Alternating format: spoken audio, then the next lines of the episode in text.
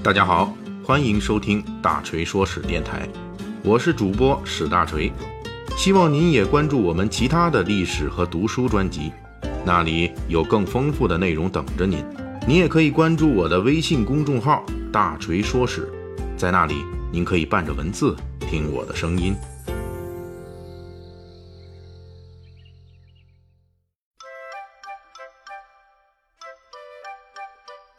大锤在上一回《水浒解密》中提到，施耐庵为书中的一位婢女，也就是林冲老婆的婢女锦儿，安排了一个还算平安的结局。说林娘子不堪高衙内的凌辱，自尽身亡，林家后继无人，这锦儿继承了林家的财产，并且招赘了一个女婿，从此寻常度日。这个结局呢？说不上多么幸福，但是至少反映了作者一个观点，那就是平安已经是婢女们难得的境遇。这一回《水浒细节解密》，大锤就要从这个情节生发开去，给列位读者听友讲述这个情节所展示的一项在两宋时代发生的重大的历史变迁。这历史变迁是什么呢？就是赘婿在历经一千年以上的官方和民间歧视之后。终于从北宋年间开始，社会地位提高了。所谓赘婿啊，也就是上门的女婿。这种社会现象的出现，一般都是因为女方家庭没有男丁，所以把男性招到自己家里做女婿。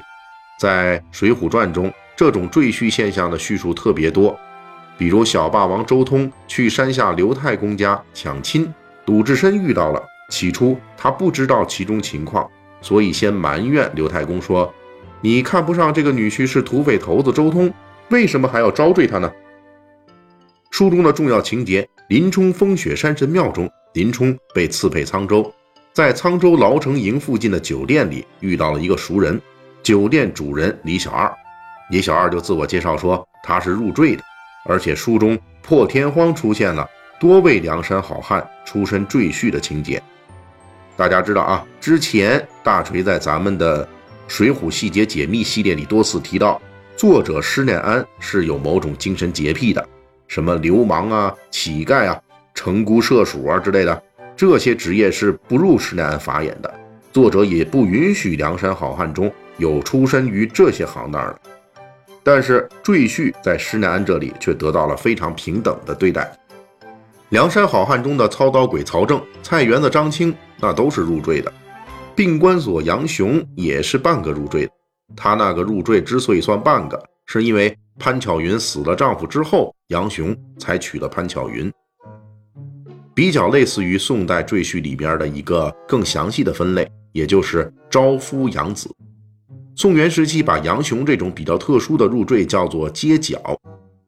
一百二十回本的《水浒传》中的王庆造反情节中，王庆娶段三娘，也类似于杨雄这种情况。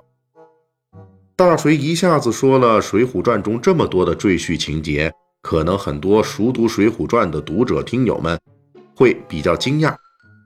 因为诸位可能很少有人会特别关注书中的这类情节。这一点我们必须解释一下。如果您以前没有留意到这么多赘婿的情节，这不是您读《水浒传》不够细心，而是因为作者施耐庵在写这些情节时，赘婿环节上往往是一笔带过了，并没有特别强调或者渲染。而且《水浒传》中的赘婿们，无论是梁山好汉还是贩夫走卒，在介绍自己的赘婿出身时，都是很自然的。而且无论谈话的对方是梁山好汉还是寻常百姓，从头到尾也没有人因为赘婿这事而歧视过他们。也就是说，从《水浒传》中对赘婿的正常态度、寻常交代和平常对待来看，作者施耐庵所描绘的北宋社会对赘婿的态度是比较坦然的。这个坦然的态度看着没什么，却代表着一个巨大的历史变迁。因为在我国封建社会中，赘婿阶层在长达一千年以上的历史中，一直被处于被歧视、被鄙视的境地。从先秦时期开始。赘婿就被视为与逃亡的奴隶属于同类性质，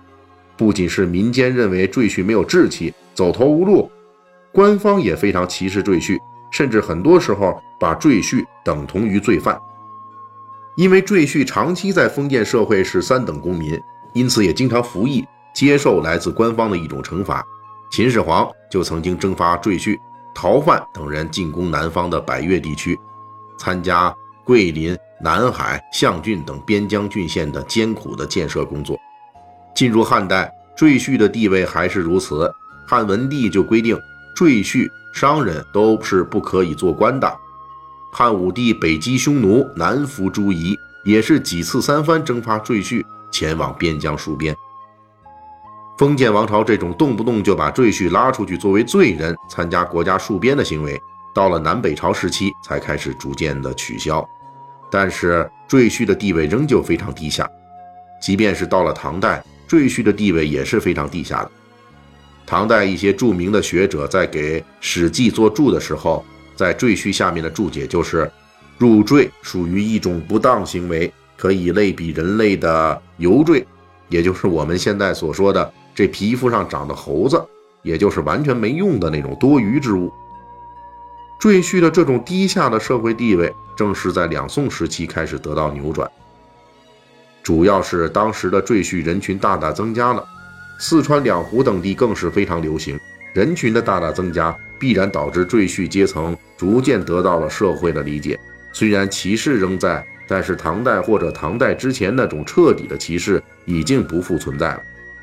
到了元代，王朝颁布的法令文书汇编《大元通志》中就说，现在入赘的人太多了，大约是因为家庭贫困无法娶妻，所以入赘。这种情况虽然不符合古代以来的礼制。但是现在入赘的实在太多了，也不可能彻底禁绝掉。这种情况，从今以后就按照正常法令和民俗加以管理即可。宋元时期的这种赘婿阶层的地位变化，被施耐庵在写作《水浒传》时忠实的记入了。